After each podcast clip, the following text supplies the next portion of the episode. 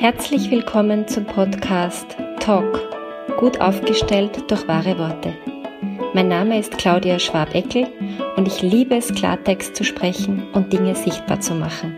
Schön, dass du dabei bist.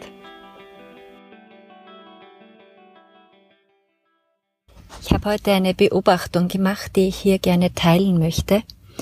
Und zwar war ich äh, in einem Raum, in einem Warteraum und da war ein Ehepaar, die Frau um einiges jünger als der Mann, aber dann ein Mann in vollem zurechnungsfähigen Alter, geschäftsfähig sozusagen.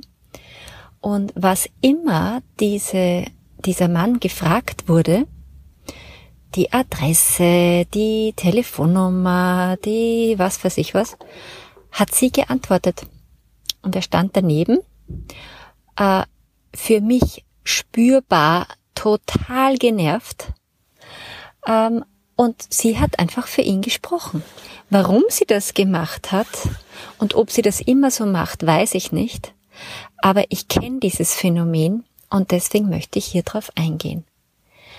Oft sehe ich das Phänomen bei Eltern mit ihren Kindern und zwar nicht mit Kleinstkindern, die noch nicht antworten können. Von denen spreche ich natürlich hier nicht, sondern von Kindern, die in ganz normalen, vollständigen Sätzen denken und sprechen können und in Situationen, wo es nicht um irgendeine äh, Info geht, die die Kinder womöglich nicht wissen könnten, sondern die Erwachsenen sind einfach schneller, fühlen sich sofort angesprochen und antworten. Und das geht so schnell und ist so automatisiert, dass man sich als Elternteil richtig ähm, organisieren muss, innerlich, und zurückhalten darf. Das ist zumindest meine Einladung hier und heute und so ein bisschen das Augenmerk drauf zu legen. Weil ähm, das kann so schnell gehen. Und was ist die Folge? Die Folge ist, dass Kinder lernen, ist eh wurscht, ich brauche eh nichts sagen. Es antwortet eh wer anderer für mich. Und das geht dann oft so weit, äh, dass Kinder einfach sich ganz schwer tun, Entscheidungen zu treffen. Auch im Erwachsenenalter dann noch, weil sie es einfach nie gelernt haben.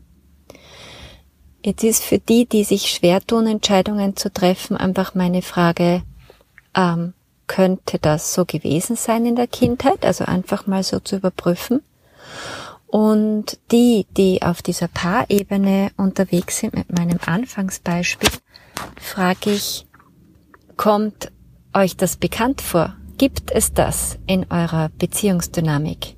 Antwortet einer gern für den anderen, obwohl der selbst einen Mund hat, Stimmbänder hat, äh, sich vollständig ausdrücken kann, dieselbe Sprache spricht, ähm, aber der eine ist halt vielleicht der ähm, kommunikativere oder aktivere oder schnellere, ähm, oder wenn man jetzt gemeint sein will, der besserwisserische, besserwisserischere, langes Wort.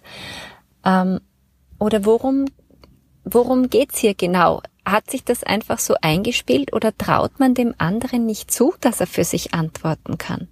Oder antwortet er womöglich jetzt nicht auf Facts and Figures wie Adresse und Telefonnummer, das meine ich nicht, ja?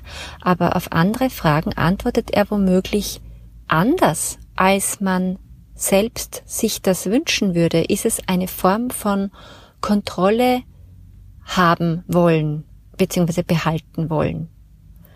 Und meine Einladung ist, beobachtet euch im ersten Schritt mal, antwortet jemand oft für euch oder antwortet ihr gern für jemand anderen?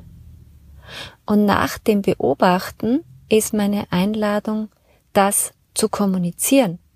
Mit dem Partner zum Beispiel. Du, ich habe beobachtet, ähm, angeregt durch diesen Podcast, ähm, wie wir da tun und das ist echt auffällig und ich bin ein bisschen überrascht, dass wir das so oft machen und ich will das nicht. Wie kommen wir da raus?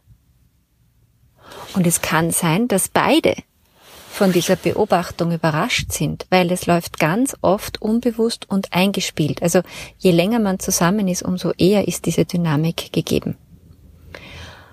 Und auch dieselbe Frage dann an die Eltern, passiert das oft mit den Kindern? Und wie könnte man aus dieser Dynamik aussteigen? Indem man eine Entscheidung trifft und indem man sich beobachtet. Und wenn beide Eltern eingeweiht sind in Bezug auf die Kinder, kann man sich, ich finde es immer genial, Magie im Alltag, ein äh, Signal ausmachen.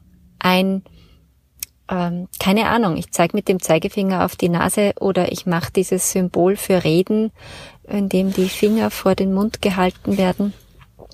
Und damit kriegt der eine zumindest es mit und signalisiert es dem anderen und der kann dann womöglich sogar mitten im Satz abbrechen und sagen, na was meinst denn du zum Kind hin?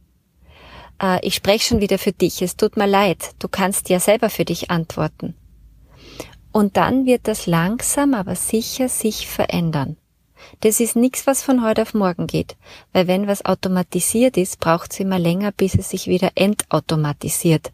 Es braucht eine Verlangsamung, es braucht ein bisschen Aufmerksamkeit ähm, und es braucht auch ein Agreement. Ja, es braucht zwei äh, in der Paardynamik zum Beispiel, die damit einverstanden sind. Und es ist davon auszugehen, dass das nur ein Aspekt ist von einer Dynamik, die sich vielleicht auch in anderen Bereichen wiederholt.